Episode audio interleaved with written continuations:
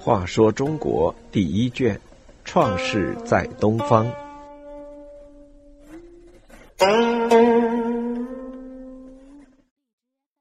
七十七，夏小正。夏朝文化中有一件宝贵遗产，就是夏小正。这是一篇按月份记载物候、气象、天文、农事、田猎等活动的文献，现保存在西汉戴德编的《大代礼记》中。夏朝的文字在考古发掘中，只是在出土的陶器上发现过一些刻画符号，但在先秦典籍中。有很多地方引用过夏书，还有鱼形，在赏书中也有几篇夏书。从夏代有书籍和刑法来看，它不可能只是在口头流传，而应该有最早的文字把这些内容记载下来。传说仓颉造字，仓颉是皇帝的臣下，那么到夏代也有了一段较长时间的造字过程。现存的夏小正分经文和篆文两部分，经文记载的内容，据现代学者考证，就是夏朝的历法和生活情况；篆文是注文，其注释部分则是战国至秦汉间的学者加上去的。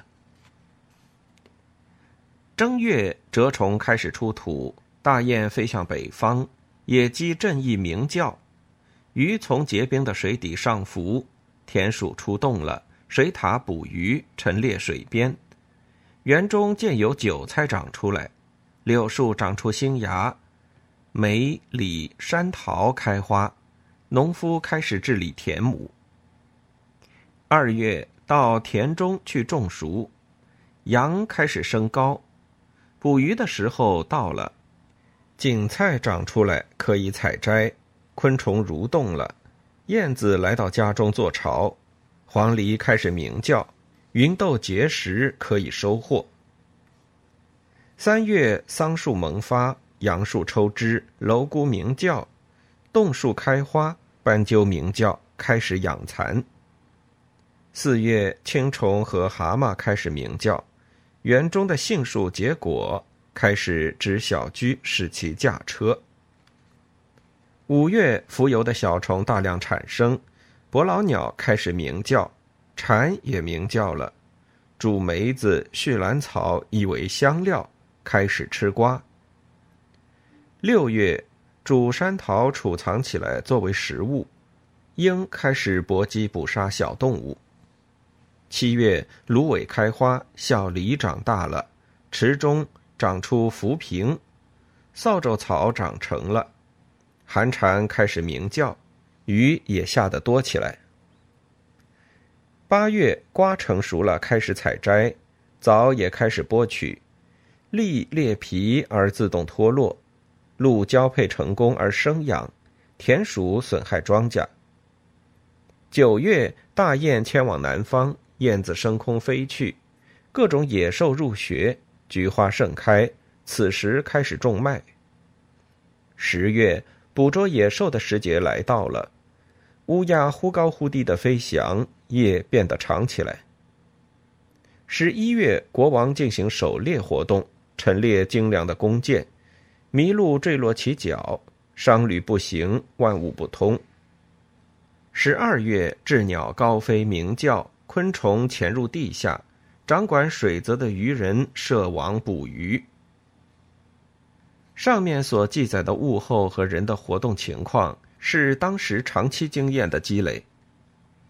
值得注意的是，这里所用的历法是夏历。古代人把十二个地支，即子丑寅卯辰巳午未申酉戌亥，和一年的十二个月互相配合，以通常有冬至的那一月配子，第二月配丑，第三月配寅，直至。第十二个月配亥。如果以有冬至的那一个月作为一年的正月，这样的历法叫做建子；以冬至之后第二个月作为一月的正月，这样的历法叫建丑；以冬至之后第三个月作为一年的正月，这样的历法叫建寅。传说古代夏商周三朝的历法都不同，夏正建寅，殷正建丑，周正建子。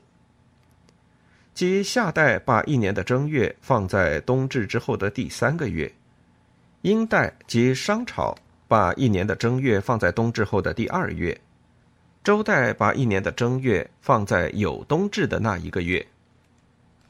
在这三种历法中，只有夏历最符合人们的活动规律，因为冬至后的第三个月正是春天的开始，万物复苏，大地更新，农民们开始下地劳动。把这个月作为新年的正月，最受农民的欢迎，也最便于管理农业。自夏小正用夏历记录了一年十二个月的物候和农事活动规律之后，受到人们的普遍重视。春秋时代的孔子说：“我欲观察夏朝兴亡的道理，所以到夏王后代所在的杞国，但那里找不到这方面的文献。”却得到了夏时。所谓夏时，就是按月记载物候和农事活动的夏小正。